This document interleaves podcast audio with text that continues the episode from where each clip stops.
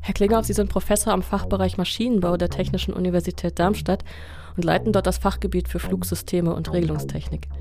Den Flug automatisch durchführen, das ist technologisch nicht das Problem. Das Problem ist eher, wie binde ich eben solche automatisierten Flugzeuge in die Flugsicherung ein und wie stelle ich sicher, dass keine Kollisionen stattfinden?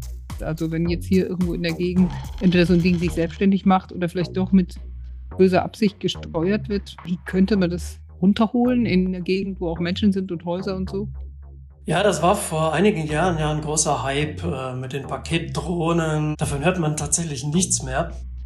Ja, diesen Diskurs, den gibt's ja interessanterweise bisher in der Gesellschaft nicht. Die Ursache ist wahrscheinlich, dass die breite Bevölkerung mit solchen Fluggeräten und Einsatzkonzepten bisher ja nicht konfrontiert ist. Da wird sicherlich zum Teil Begeisterung da sein, aber es werden bestimmt auch kritische Stimmen kommen. Hin und wieder hört man über dem eigenen Kopf kleine Rotorblätter surren. Und wer das Geräusch kennt, weiß auch ohne hochzuschauen, da fliegt gerade jemand eine Drohne. Gleich danach kommt vielleicht der Gedanke, wird da fotografiert oder gefilmt? Bin ich im Bild? Oft stimmt diese Assoziation wohl. Gerade Hobbypilotinnen und Piloten interessieren sich vor allem für die spektakulären Aufnahmen, die mit den handlichen Fluggeräten möglich sind. Die allermeisten Exemplare, mehrere hunderttausend, sind in Deutschland in privatem Gebrauch. Natürlich filmen und fotografieren auch Profis mit Drohnen. Im professionellen Einsatz spielen allerdings noch viele andere Anwendungen eine Rolle. Hier sind ganz verschiedene Gerätetypen mit sehr unterschiedlichen Funktionen gefragt. Im öffentlichen Raum scheinen die aber noch nicht besonders sichtbar. Wir wissen vom militärischen Drohneneinsatz in Berichten aus Kriegs- und Konfliktregionen anderswo in der Welt, aber die zivile Nutzung ist wohl weniger präsent. Zumindest begegnen wir in unseren Städten keinen fliegenden Paketzustellern. Und auch größere Drohnen, die Menschen transportieren könnten, wurden vor ein paar Jahren als Flugtaxis angekündigt, spielen aber für den öffentlichen Verkehr heute keine Rolle. Trotzdem ist klar, der Luftverkehr und seine Teilnehmer werden durch Digitalität verändert. Hobbypilotin oder Hobbypilot zu werden, also ein Fluggerät wirklich zu steuern, ist viel leichter geworden, seit man dafür nicht mehr selbst mit einer großen, schweren Maschine vom Boden abheben muss. Und maschinelle Assistenten ersetzen auch im Cockpit menschliches Können und Wissen an vielen Stellen. Wie sieht also das Steuern von Fluggeräten inzwischen aus? Vor welchen Herausforderungen und Aufgaben stehen Forschung und Entwicklung und auch die Einführung von neuartigen Fluggeräten, die mit und ohne Menschen an Bord sicher und schnell ihr Ziel erreichen sollen? Welche Maschinen bevölkern überhaupt den Luftraum, jetzt schon und in der prognostizierbaren Zukunft? Darüber wollen wir heute im Digitalgespräch reden. Mein Name ist Marlene Görger. Ich bin Physikerin und Technikphilosophin am Zentrum Verantwortungsbewusste Digitalisierung. Und ich bin Petra Gehring. Professorin für Philosophie an der TU Darmstadt. Bei uns zu Gast und Experte für das Thema dieser Folge rund ums Drohnenfliegen ist Professor Dr. Uwe Klingauf, der uns aus Darmstadt per Videokonferenz zugeschaltet ist. Hallo und herzlich willkommen, Herr Klingauf. Vielen Dank, dass Sie sich für uns Zeit nehmen. Ja, guten Tag. Freut mich sehr. Herr Klingauf, Sie sind Professor am Fachbereich Maschinenbau der Technischen Universität Darmstadt und leiten dort das Fachgebiet für Flugsysteme und Regelungstechnik.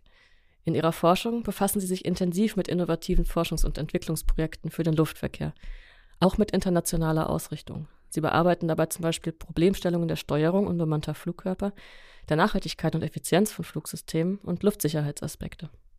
Als Experte fürs Fliegen hatten und haben sie wichtige Positionen inne, sind unter anderem Mitglied des Präsidiums der Deutschen Gesellschaft für Luft- und Raumfahrt und Mitglied der Deutschen Akademie der Technikwissenschaften AKTEC, die sich der Beratung von Politik und Gesellschaft zu Fragen technologischer Innovation widmet.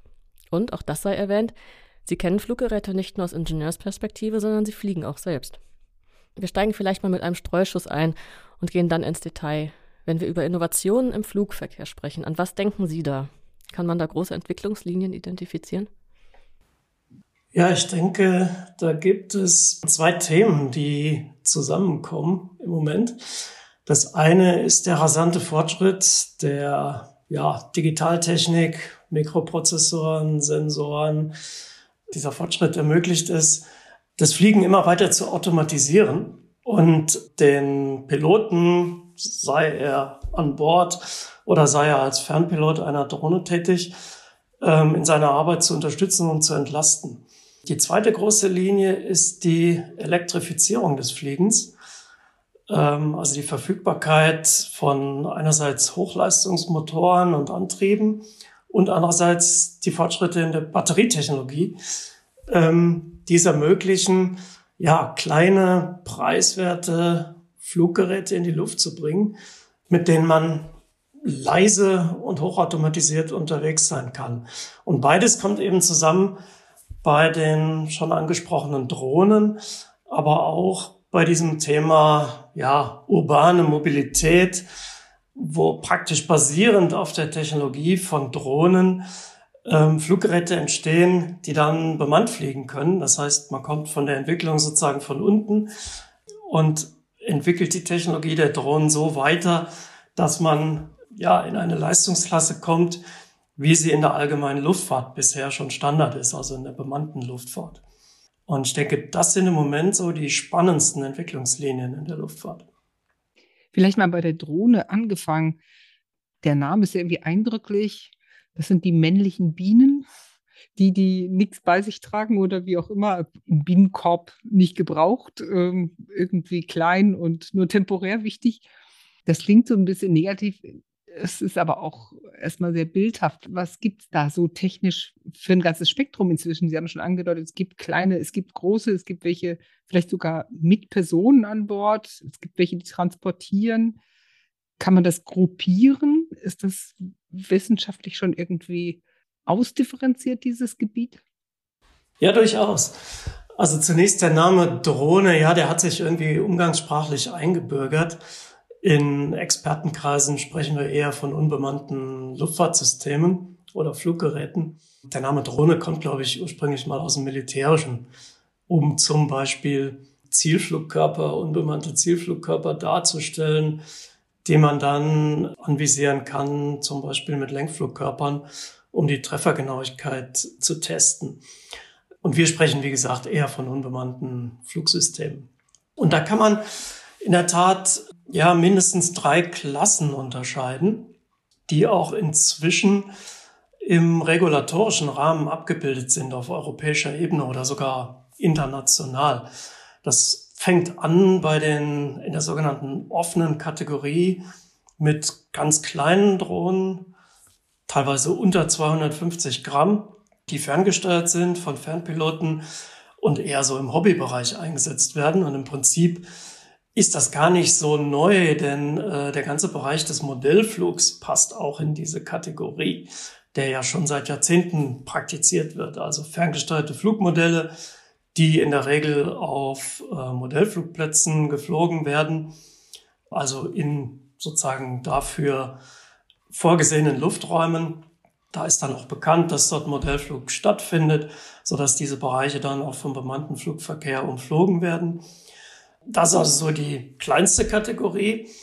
Dann entstehen aber natürlich jetzt auch mehr und mehr kommerzielle Interessen für die Anwendung von unbemannten Flugsystemen. Und da kommen wir dann eher in die Kategorie, die sich Specific nennt, also wo Drohnen eingesetzt werden für Inspektionsaufgaben beispielsweise, um Windkraftanlagen beispielsweise zu inspizieren oder Infrastrukturen wie Hochspannungsleitungen, Pipelines oder auch um Rettungskräfte zu unterstützen bei Suchaktionen bis hin zu Transportaufgaben. Da ist zum Beispiel ein großes Interesse, Drohnen einzusetzen, um dringend benötigte Organe von einem Krankenhaus zum anderen zu fliegen. Das ist heute teilweise umständlich, zumindest dann, wenn die Krankenhäuser keine eigenen Landeplätze für Helikopter haben. Und ja, die Transportzeit von den Organen ist teilweise sehr begrenzt, beispielsweise nur zwei Stunden. Und das ist dann auf dem Landweg, da dauert es dann einfach zu lang. Und mit äh, konventionellen Helikoptern dauert es dann mitunter auch zu lang, wenn man dann erst mit dem Auto das Organ zu einem geeigneten Flugfeld bringen muss. Und dann wird's geflogen und am Zielort muss es nochmal transportiert werden mit dem Auto. Da könnten also zum Beispiel Drohnen unterstützen. Insofern ist das so der interessante Bereich, in dem auch bei uns die meiste Forschung stattfindet. Und da kommen wir dann aber auch gleich in den Bereich, wo man die Drohnen nicht mehr auf Sicht fliegen kann, ähm, sondern wo man dann sozusagen außerhalb der Sichtweite operieren muss. Und das ist der Bereich, wo es schwierig wird, wo also heute noch nicht umfänglich die benötigten Technologien zur Verfügung stehen, denn die kleinen Drohnen, die sieht man beispielsweise nicht auf dem Radarschirm der Flugsicherung. Das heißt, bemannter Luftverkehr kann nicht gewarnt werden vor diesen Drohnen. Und es gilt dann auch tatsächlich, dass der Fernpilot, der die Drohne steuert, verantwortlich ist dafür, Kollisionen zu vermeiden. Das heißt, er muss den Luftraum beobachten, muss bemanntem Flugverkehr ausweichen das geht aber natürlich nicht, wenn man außerhalb der Sichtweite fliegt. Das heißt, dann braucht man technische Einrichtungen, die einem die aktuelle Position der Drohne mitteilen. Zum Beispiel über einen Transponder, ähm, über eine entsprechende Funkverbindung, über Mobilfunknetze. Und da läuft im Moment noch die Entwicklung. Die entsprechenden Funktionen sind noch nicht standardisiert. Und das ist auch der Grund, warum in diesem Bereich noch nicht sehr viel Flugverkehr stattfinden kann. Das ist also nur unter strengen Auflagen mit Einzelgenehmigungen möglich. Das ist aber eben, wie gesagt, der Bereich, wo es dann kommerziell interessant wird. Und dann oberhalb dessen gibt es dann noch, ja, im Prinzip die Möglichkeit, sehr große Flugzeuge auch unbemannt fliegen zu lassen. Die Ideen reichen bis hin zu unbemannten Frachtflugzeugen, die man um die Welt fliegen lässt. Dort gelten dann aber natürlich für die Fluggeräte die gleichen Zertifizierungsvorschriften wie bei heutigen bemannten Flugzeugen, so dass dort natürlich dann die Fluggeräte auch wieder sehr teuer und aufwendig werden. Und auch dort fehlen natürlich heute noch die Instrumente der Flugsicherung, um solche unbemannten Fluggeräte dann auch entsprechend einbinden zu können, ja, in das System der Flugsicherung. Ist es im Prinzip möglich oder wovon hängt es ab, ob es möglich ist, dass man Drohnen um die ganze Welt quasi steuern kann? Also die Technik, Flugzeuge automatisch fliegen zu lassen. Ich mag den Begriff autonom nicht. Ähm, ich spreche lieber von hochautomatisierten Systemen, denn unter autonom würde ich verstehen, dass das Fluggerät eigene Entscheidungen trifft. Hier haben wir aber ja immer die Verantwortung für den Flug weiterhin beim Piloten, auch wenn es jetzt ein Fernpilot ist. Und deswegen würde ich lieber von hochautomatisierten Systemen sprechen. Und die Technik dafür, die ist seit, im Grunde seit Jahrzehnten vorhanden. Also es ist technologisch leicht möglich. Ich meine, wir kennen seit Jahrzehnten sogenannte Autopiloten. Es ist also heute ja auch schon so, dass im Reiseverkehr die Piloten kurz nach dem Start die Kontrolle abgeben an den Autopiloten und dann im Grunde den Flug nur noch überwachen bis kurz vor der Landung und dann die Landung vielleicht noch manuell durchführen. Aber auch hier kann man im Grunde die Landung auch schon vollautomatisch durchführen lassen vom Autopiloten. Das heißt, diese Technologie steht lange zur Verfügung und ist im Luftraum ja auch vergleichsweise leicht zu realisieren, also wesentlich leichter als auf der Straße. Ähm, denn im Luftraum können nicht plötzlich unvorbereitet irgendwelche Hindernisse auftauchen, ähm, ein Ball auf die Straße rollen oder ein Kind hinterher. Das ist im Luftraum alles sehr gut beobachtbar. Die Regeln sind sehr klar. Das heißt, den Flug automatisch durchführen, das ist technologisch nicht das Problem. Das Problem ist eher, wie binde ich eben solche automatisierten Flugzeuge weiterhin in die Flugsicherung ein und wie stelle ich sicher, dass keine Kollisionen stattfinden mit bemannten Verkehren, dass alle Regeln beachtet werden und dass natürlich auch keine Kollisionen jetzt mit Gelände oder anderen Objekten am Boden stattfinden, wenn man also jetzt in niedriger Flughöhe fliegt. Und das ist die große Herausforderung.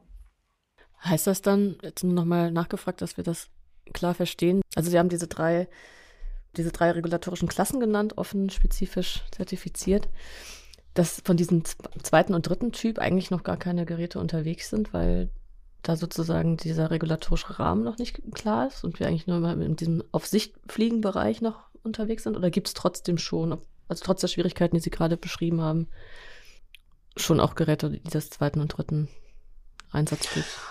Ja, also in dem dritten Einsatztyp zertifiziert, da sind tatsächlich nur ganz, ganz selten mal Fluggeräte unterwegs und dann unter speziellen Bedingungen, dann wird zum Beispiel dafür der Luftraum gesperrt. Hm.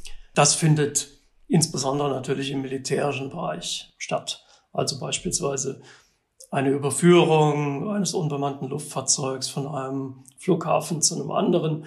Dann wird eben kurzerhand der Luftraum dazwischen gesperrt für bemannten Verkehr und dann sind heute solche Flüge schon möglich. Häufiger finden heute schon Flüge statt in dem Specific oder spezifischen Bereich.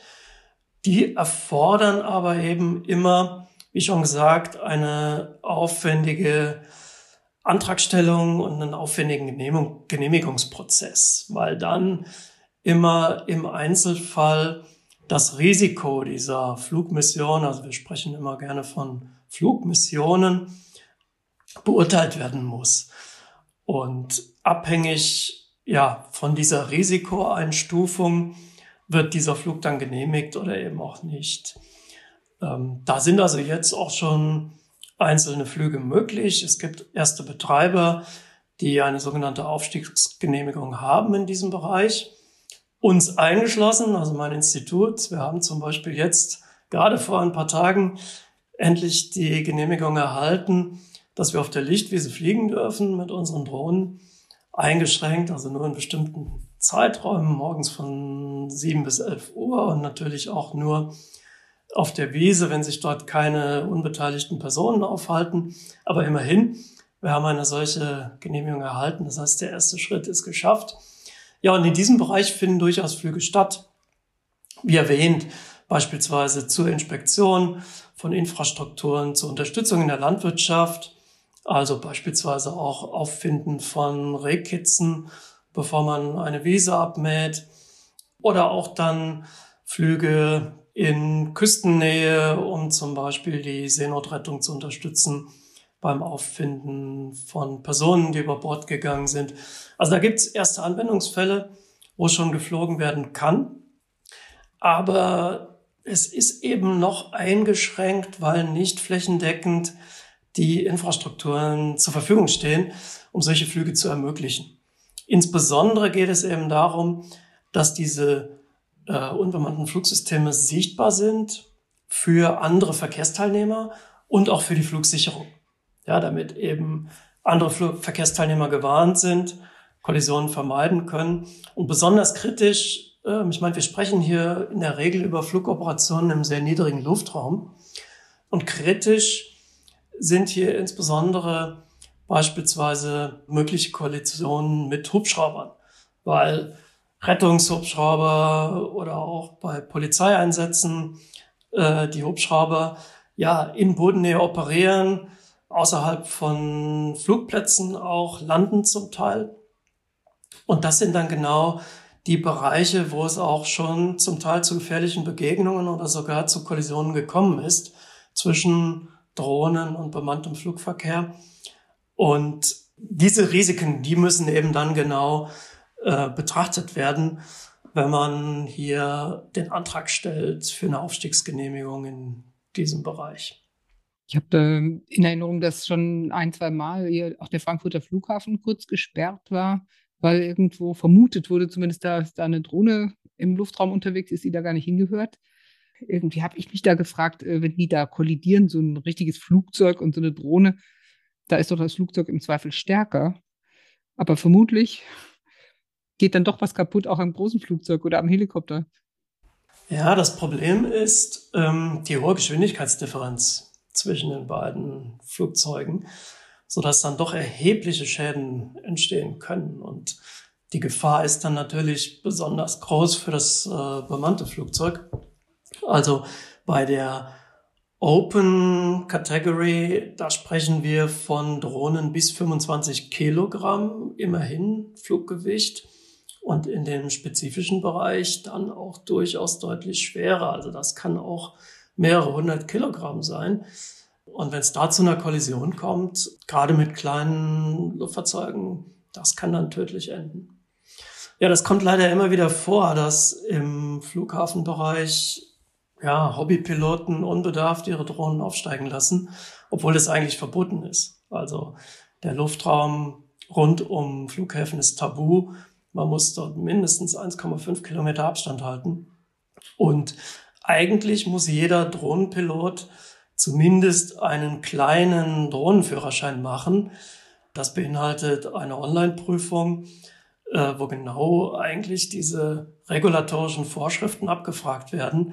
Das heißt, eigentlich sollten solche Regeln bekannt sein. Leider kommt es aber eben doch immer wieder zu Verletzungen.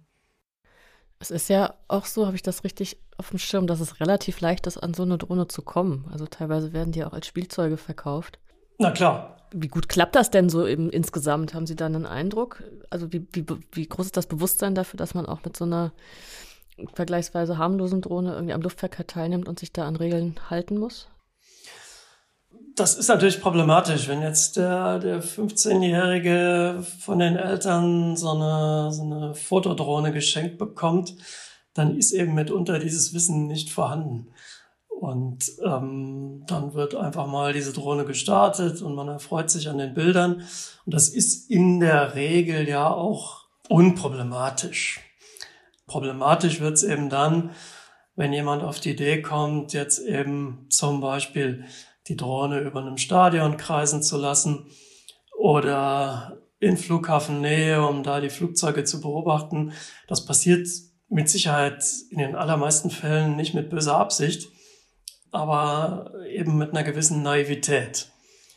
Denn ja, eigentlich, wie gesagt, muss jeder, der so eine Drohne fliegen lassen will, außerhalb von einem Modellflugplatz, muss diesen Drohnenführerschein machen und äh, muss auch eine Haftpflichtversicherung abschließen.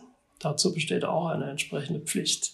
Das wird aber im Hobbybereich eben häufig missachtet, leider. Aber wie gesagt, in dem Bereich ist das Problem nicht so groß, weil dort die Reichweiten der Drohnen nicht besonders groß sind. Man fliegt auf Sicht, die sind relativ klein. Das heißt, ähm, wenn man sich da ein Stück weit entfernt, dann sieht der Steuerer die Drohne auch kaum noch, ähm, so dass es schwierig wird, dann die Fluglage zu beurteilen, so dass in der Regel nicht so weit weg geflogen wird. Und dann ist es eben unproblematisch. Problematischer sind dann eher größere Drohnen, die durchaus auch im Hobbybereich zum Teil selbst gebaut werden und dann fliegen gelassen werden. Und damit kann man natürlich dann häufig auch schon ein Stück weiter wegfliegen und dann kann es zu Problemen kommen. Wir hatten ja beispielsweise vor ein oder zwei Jahren eine Kollision hier in der Nähe von Rheinheim zwischen einer Drohne und einem Sportflugzeug, die zum Glück glimpflich ausgegangen ist. Das hätte aber auch schlimm enden können die kleinen Hobbydrohnen zum Fotografieren oder so, wenn das fast so Spielzeugcharakter hat, klingt es so, als ob die doch ziemlich einfach zu steuern sind. Sie haben auch gerade gesagt, steuern und nicht fliegen. Ein Pilot oder eine Pilotin, also ein Mensch mit richtigem, mit richtiger Ausbildung, muss ja eine ganze Menge lernen und es ist eine sehr komplexe Aufgabe, äh, ein Flugzeug zu steuern oder erst recht einen Helikopter zu steuern, zu lenken, zu fliegen.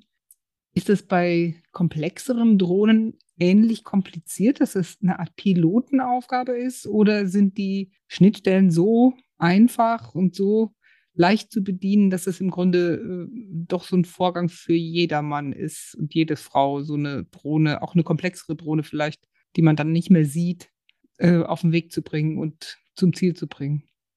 Ja, durchaus das Letztere. Da hilft eben die Automatisierung. Das heißt, selbst die kleinen Fotodrohnen sind in der Regel in der Lage, dass sie einfach in der Luft stehen bleiben, wenn man keine Eingaben macht. Und sie sind sehr leicht zu steuern, teilweise sogar über ein einfaches Smartphone, so dass man eben einfach Vorgaben macht. Ähm, jetzt soll eine Drehung stattfinden, jetzt ein gerader Ausflug. Also man muss da durchaus kein ausgebildeter Pilot sein, um so eine Drohne steuern zu können. Also die Aufgabe ist deutlich einfacher, als wenn man jetzt ein Flugzeug steuert, was noch eine mechanische Steuerung hat. Also beispielsweise ein kleines Sportflugzeug oder auch ein Segelflugzeug. Da braucht man dann tatsächlich eine richtige Pilotenausbildung und muss dann auch fliegerische Fähigkeiten haben, um dieses Flugzeug in der Luft zu halten, stabil und zu steuern. Das ist bei den Drohnen anders. Ja, die fliegen im Prinzip ja, von allein. Ich bin gerade so ein bisschen hellhörig geworden, als Sie sagten, steuern mit dem Smartphone. Da hat man ja das Gefühl, es gibt jetzt sozusagen nicht ein ein Steuergerät, das mit dem Fluggerät, nenne ich jetzt mal, irgendwie verheiratet ist. Das ist klar, die gehören zusammen. Das ist die Fernbedienung für dieses Gerät und nichts anderes kann kommunizieren.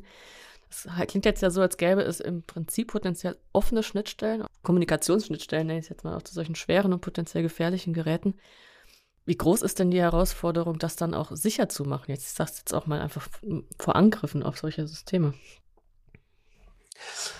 Ja, das ist natürlich auch ein Thema, wobei normalerweise zwischen dem Fernpiloten und der Drohne eine Fernsteuerung eingesetzt wird, die dann schon speziell für diesen Zweck gebaut ist. Aber häufig, gerade bei billigen Drohnen, verzichtet man dann eben darauf, diesen Sender mit, ja, einer umfangreichen Bedienoberfläche auszustatten. Das heißt, man klemmt dann einfach sein Smartphone dran und hat dann damit einen Bildschirm und die Eingabemöglichkeiten über den Touchbildschirm, sodass dann die Eingaben über das Smartphone passieren, vielleicht dort auch eine Kartendarstellung dargestellt wird oder eben auch das Bild von einer Onboard-Kamera. Die Funksignale werden dann aber schon über eine Funkstrecke übertragen.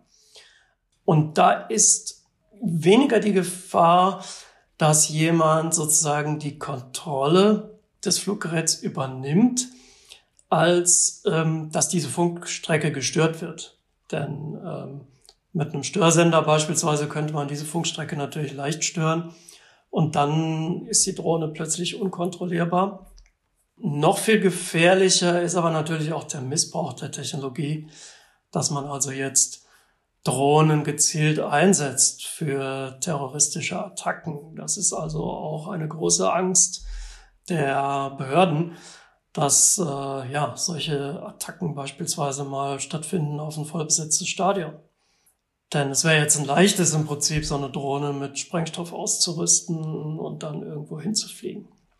Und da kommen wir dann auch in den Bereich der sogenannten Drohnenabwehr, wo also im Moment man sich auch in der Forschung und auch teilweise in Firmen Gedanken darüber macht, ja, wie könnte man denn genau einen solchen terroristischen Angriff abwehren, um größere Gefahren dann abzuwenden. Ja. Wie kriegt man den Drohnen aus der Luft? Jetzt mal äh, zivile Situationen vorausgesetzt. Also wenn jetzt hier irgendwo in der Gegend entweder so ein Ding sich selbstständig macht oder vielleicht doch mit böser Absicht gesteuert wird, wie könnte man das runterholen in der Gegend, wo auch Menschen sind und Häuser und so? Gut, teilweise reicht es, äh, beispielsweise mit Störsendern das äh, Funksignal zu stören oder auch ähm, ja, das Signal der Satelliten zu stören für die Positionierung der Drohne. Und viele Drohnen sind dann so programmiert, dass sie dann zum Startort zurückfliegen. Das ist zum Beispiel eine Möglichkeit. Eine andere Möglichkeit ist, den Steuerer, den Fernpiloten ausfindig zu machen aufgrund der Funksignale, die er aussendet, durch Triangulation und ähm, dann sozusagen über den Fernpiloten das Fluggerät entsprechend runterzuholen. Aber die Möglichkeiten reichen natürlich dann bis dahin, dass man im Notfall so eine Drohne auch abschießt oder beispielsweise mit einem Netz einfängt oder sowas. Muss man das Netz hochwerfen? Aber das heißt, das ist dann weniger eine Frage, der man sich dann so in einem Designprozess widmet, als eher eine, wie man sich anderswo vorbereitet auf so ein Szenario. Oder findet beides statt? Ja gut, zum einen äh, sind natürlich die Hersteller von den Drohnen aufgefordert, das tun sie auch in der Regel, die Drohnen mit Funktionen zu versehen, die vor Missbrauch schützen. Wir sprechen also zum Beispiel von Geofencing, das heißt, die Drohne fliegt automatisch nicht in Bereiche ein, die gesperrt sind. Also beispielsweise der Bereich um Flughäfen oder um andere kritische Infrastrukturen. Das kann man aber natürlich umgehen, denn äh, viele Modellbauer sind in der Lage, ihre Drohnen aus ja, einzeln eingekauften Teilen selbst zusammenzubauen. Und dann kann man natürlich auch Drohnen bauen, die solche Funktionen umgehen.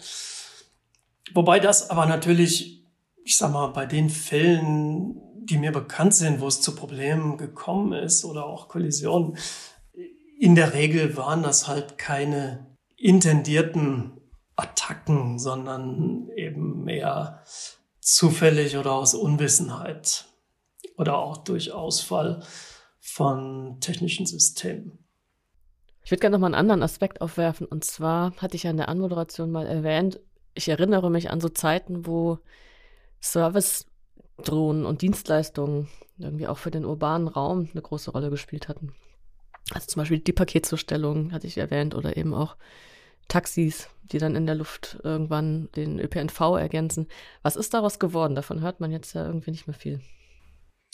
Ja, das war vor einigen Jahren ja ein großer Hype äh, mit den Paketdrohnen und Amazon beispielsweise, erinnere ich mich, hatte dann eine entsprechende Drohne vorgestellt und die Deutsche Post war auch ganz schnell dabei. Davon hört man tatsächlich nichts mehr. Und ich denke, das liegt daran, dass sich dieser Einsatzfall als ungeeignet herausgestellt hat, weil einfach die Landemöglichkeiten in der Stadt häufig nicht äh, verfügbar sind. Also das, das große Problem sind die letzten 10 oder 20 Meter. Wie kommt dann das Paket zum Empfänger? Wie stellt man sicher, dass es nicht geklaut wird? Wie stellt man sicher, dass die Drohne das Paket auch sicher abliefern kann, ohne irgendwelche Personen zu gefährden und so weiter und so fort. Also dieser Anwendungsfall ist mehr oder weniger vom Tisch. Die Anwendungsfälle, auf die sich im Moment die Entwicklung konzentriert, das sind eher solche, wie ich vorhin erwähnt habe. Also Inspektion, Suchaufgaben, Organtransport, also das wäre ja dann zwischen zwei Krankenhäusern, wo es relativ leicht ist, dann beispielsweise auf dem Dach entsprechenden Landeplatz einzurichten. Das sind so typische Aufgaben. Ähm, zum Teil eben auch Aufgaben, die heute von bemannten Helikoptern wahrgenommen werden. Und da ist der große Vorteil der Drohnen, dass sie deutlich preiswerter zu fliegen sind. Bei so einem Helikopter muss man damit rechnen, dass für eine Stunde Flugzeit zwei Stunden Wartung anfallen, sodass also ähm, Hubschrauberflüge extrem teuer sind. Und äh, überall dort, wo man Hubschrauberflüge ersetzen kann mit Drohnen, da werden wir das in den nächsten Jahren auch sehen. Das sind also sehr häufig dann Aufgaben, wo mit einer Infrarotkamera aus der Luft Personen ausfindig gemacht werden sollen oder irgend sowas. Und es gibt eben auch Anwendungsfälle, die heute noch nicht darstellbar sind. Also wie schon gesagt, zum Beispiel in der Landwirtschaft, wenn es dann preiswert ist, seine Ländereien zu überfliegen und zu gucken, wie gleichmäßig beispielsweise der Pflanzenwuchs ist, wie gleichmäßig der Düngereintrag ähm, gelungen ist oder um auch ja, zu schauen, wie ist der, der, der Trockenheitsgrad, äh, muss gewässert werden und sowas. Das sind Anwendungen, die heute ja so noch nicht gemacht werden, die aber dann ermöglicht werden durch die neue Technologie, relativ preiswert. Der andere Bereich, den Sie erwähnt haben, das ist auch eine interessante Entwicklung, also diese Flugtaxis oder auch Personal Air Vehicles. Das ist ein Bereich, da tut sich viel und ich denke, das wird auch kommen, weil natürlich diese elektrischen Flugtaxis versprechen, dass sie leiser sind als heutige Helikopter und auf kurzen Strecken auch preiswerter zu fliegen sind. Und da wird es dann sicherlich Anwendungsfälle geben, wie zum Beispiel der Flug ja, von entsprechend zahlungskräftigen Passagieren, der Flug vom Flughafen in die Stadt zu dedizierten Landeplätzen. Das wird kommen, denke ich. Und dazu sind auch entsprechende Verkehrskonzepte in Entwicklung für die sogenannte urbane Air Mobility. Ähm, das werden wir sehen.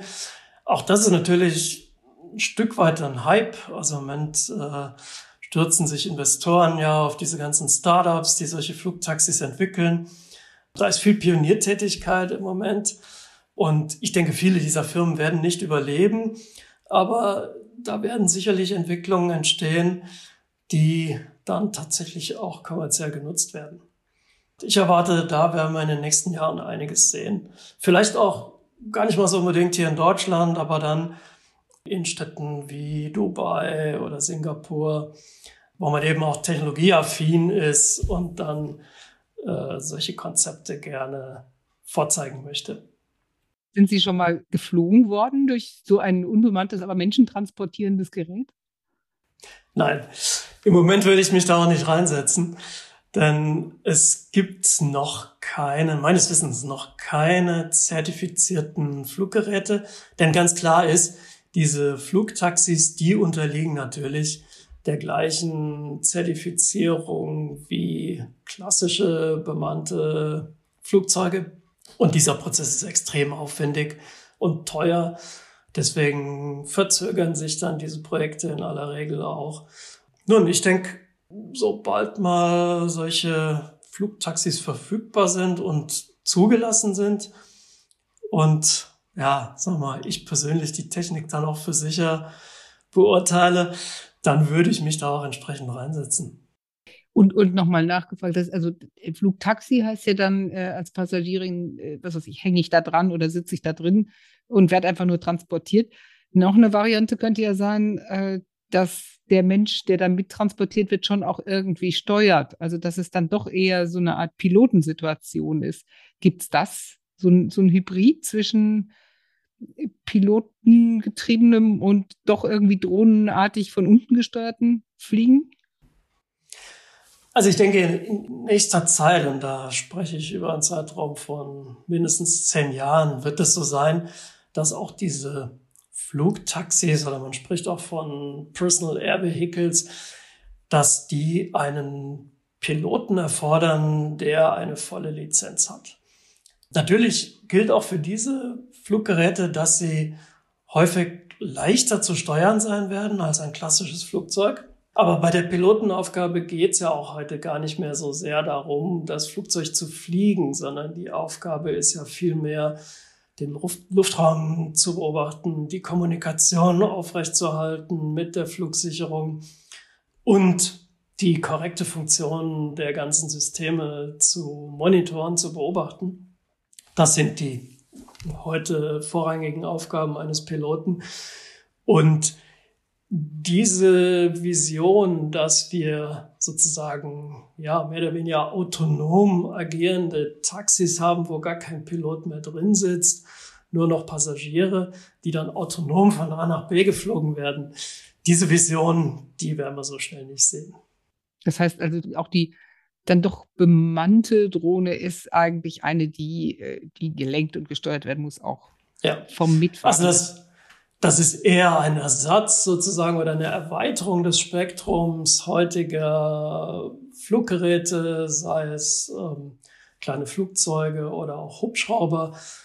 Und insbesondere interessant ist eben auch hier wieder Einsatzfälle von klassischen Helikoptern zu ersetzen durch diese neuartigen elektrisch getriebenen Fluggeräte ähm, weil sie einfach leiser sind, was dann eben für den Betrieb in der Stadt interessant macht und weil sie eben auch insbesondere preiswerter zu betreiben sind.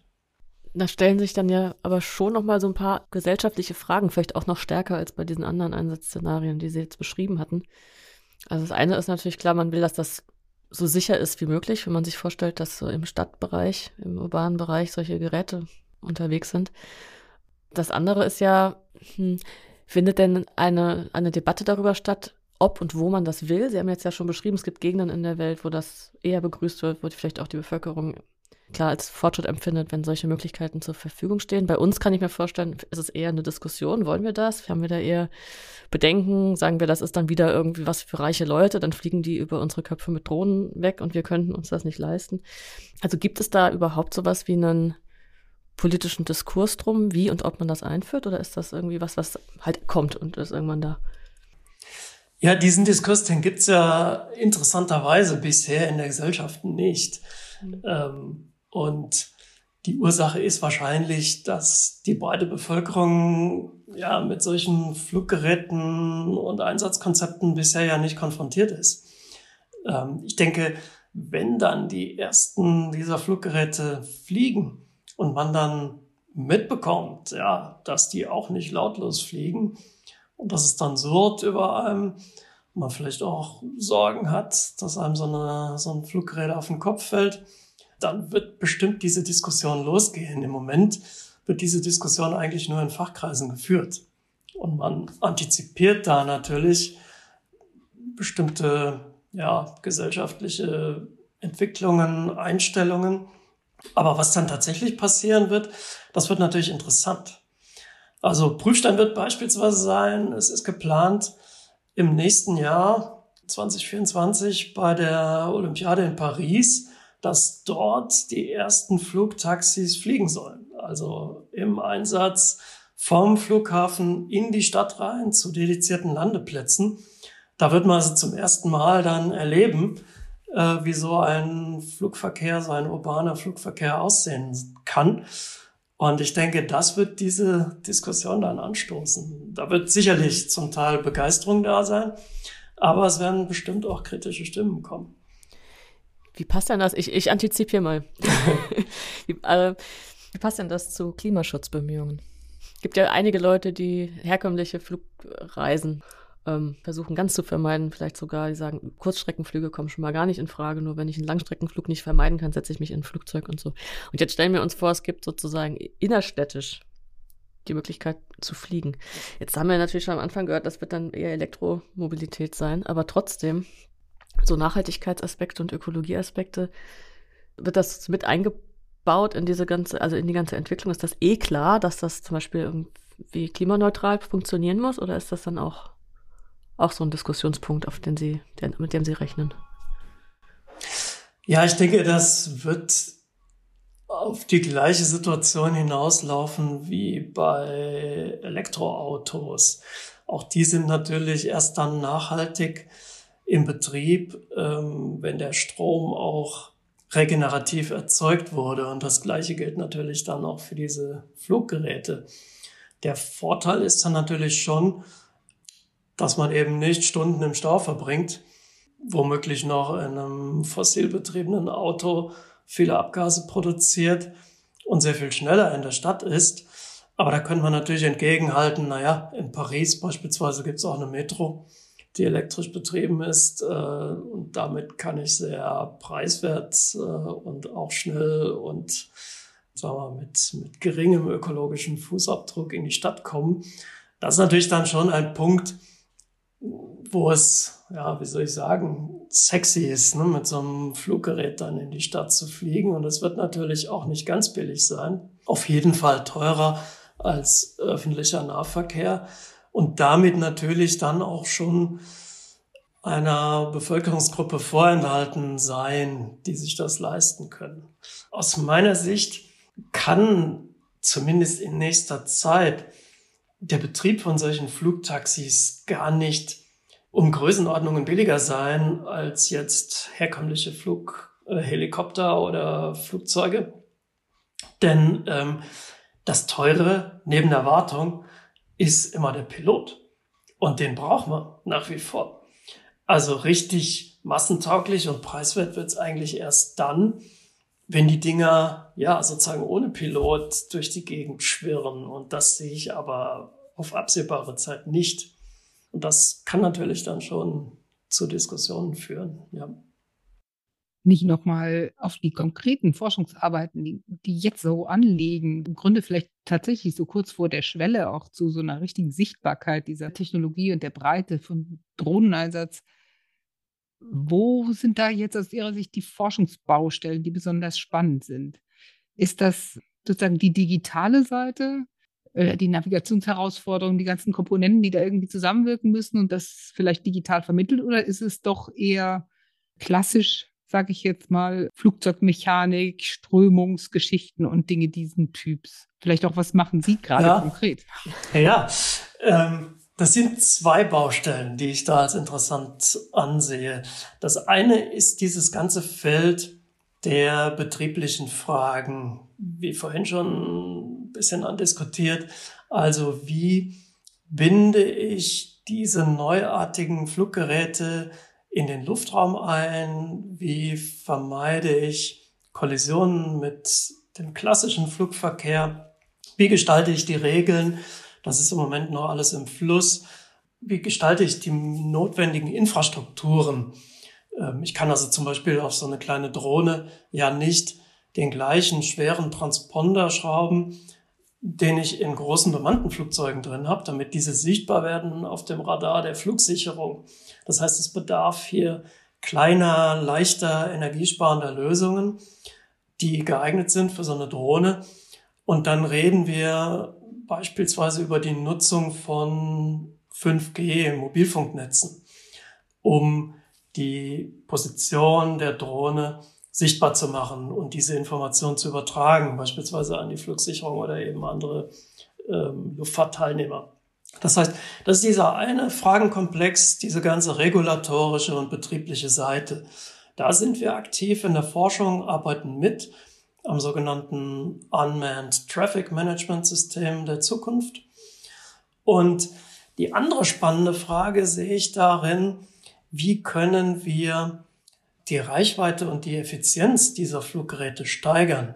Denn im Moment sind die meisten Drohnen Multikopter, batteriebetrieben und da reden wir über Flugzeiten von 20 bis 30 Minuten. Also auch die ersten Flugtaxis, die werden einen Radius haben von maximal 20 Kilometern und dann ist Schluss. Ja. Damit sind die Einsatzfälle natürlich stark begrenzt. Also wenn ich jetzt zum Beispiel eine Vermisstensuche durchführen will, dann brauche ich deutlich längere Flugzeiten. Oder wenn ich jetzt hier eine Hochspannungsleitung über mehrere hundert Kilometer inspizieren will, dann brauche ich entsprechend lange Flugzeiten. Und das ist eine Fragestellung, an der wir arbeiten. Wie kann man also diese Fluggeräte effizienter machen, obwohl sie weiterhin batteriebetrieben sind? Und da ist der Schlüssel, dass wir nicht mehr ausschließlich Multikopter oder das Helikopterprinzip einsetzen, sondern zurückkehren zu Fluggeräten mit einem Tragflügel. Denn ein Tragflügel ist wesentlich effizienter. Wir brauchen nur ungefähr fünf Prozent der Energie, die wir bei einem Helikopter aufwenden müssen, um den in der Luft zu halten. Und damit, ja, verzwanzigfacht sich sozusagen die Reichweite oder die Flugzeit bei einem Fixed Wing, also bei einem Fluggerät mit Tragflügel. Und äh, das kombinieren wir dann mit Hubpropellern, um dieses Fluggerät äh, senkrecht starten und landen zu können.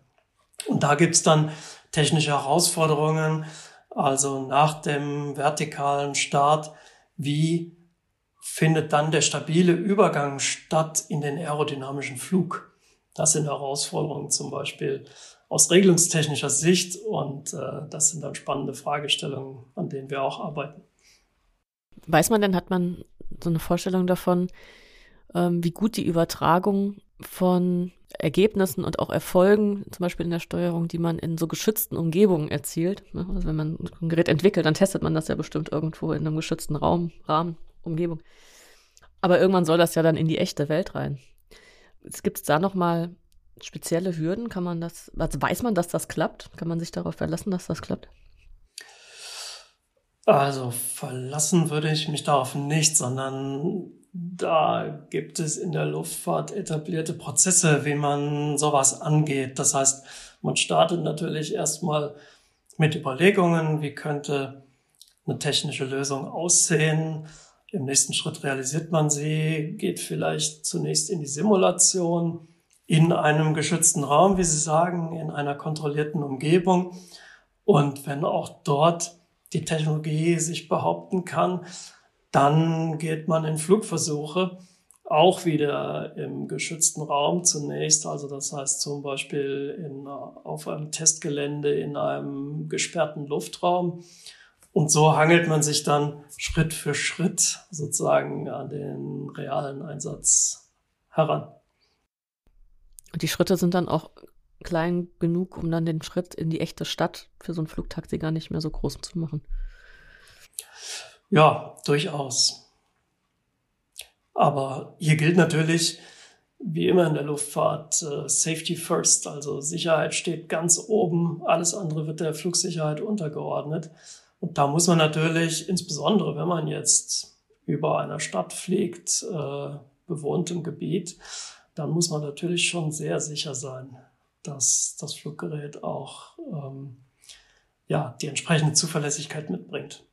Deswegen ist aber eben genau dieser Zulassungsprozess auch so aufwendig. Aber das würde ja bedeuten, wenn 2024 in Paris schon Flugtaxis zum Einsatz kommen sollen, dann müssten die jetzt ja im Grunde schon so weit sein. Durchaus. Also da gibt es Hersteller, die befinden sich im Prozess der Zulassung. Zu nennen ist zum Beispiel die Firma Volocopter, die auch genau dort fliegen will im nächsten Jahr. Und ähm, ja, ich war vor ein paar Tagen dort und habe mir den Stand der Entwicklung angeschaut. Und da muss ich sagen, die sind recht weit. Also ich bin zuversichtlich, dass das zu schaffen ist. Ja, und ich denke mal, jetzt mal abgesehen vom Hobbybereich, werden alle Konzepte auf den Prüfstein gestellt werden, ob die sich auch kommerziell bewähren. Denn nur wenn, ja, wenn das einen kommerziellen Vorteil bietet, dann wird man auch ähm, diese Entwicklung weiterverfolgen. Wenn ich heute einen Helikopter nehme mit Betriebskosten von 1000 bis 2000 Euro pro Flugstunde und ich stelle dem eine kleine Drohne gegenüber, mit der ich die gleiche Aufgabe lösen kann, also so ein Organtransport über ich sag mal, 50 Kilometer von Krankenhaus A nach Krankenhaus B in einer halben Stunde oder sowas oder noch schneller.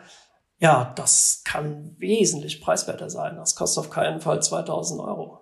Ja, das, das kann ich vielleicht für 50 Euro oder für 100 Euro darstellen. Also da sind dann schon Faktoren dazwischen. Oder wenn ich eben eine Flotte von Drohnen losschicken kann, um ja, zum Beispiel eine Überwachung zu machen des Küstengebiets, ähm, um dort Ölsünder zu entlarven, die unzulässig Öl ablassen, also Schiffe, die Öl ablassen ins Wasser oder um ja, Vermisste zu suchen. Wenn ich da eine kleine Flotte von Drohnen losschicken kann, die in der Lage sind, ein großes Suchgebiet, also viele Quadratkilometer abzudecken, dann kann das sehr viel preiswerter sein, als wenn ich da mit der Küstenwache rumfliege. Und das macht es dann interessant. Und damit ist dieses Digitalgespräch zu Ende und wir bedanken uns bei Uwe Klingauf von der Technischen Universität Darmstadt für die vielen interessanten Einblicke und die spannende Diskussion. Viele Grüße. Und wie immer vielen Dank an Sie, liebe Zuhörerinnen, liebe Zuhörer, fürs Interesse und die Aufmerksamkeit. Und wenn Sie mögen, hören wir uns wie immer in drei Wochen wieder zur nächsten Folge des Digitalgesprächs, dem Podcast von CBD, dem Zentrum Verantwortungsbewusste Digitalisierung.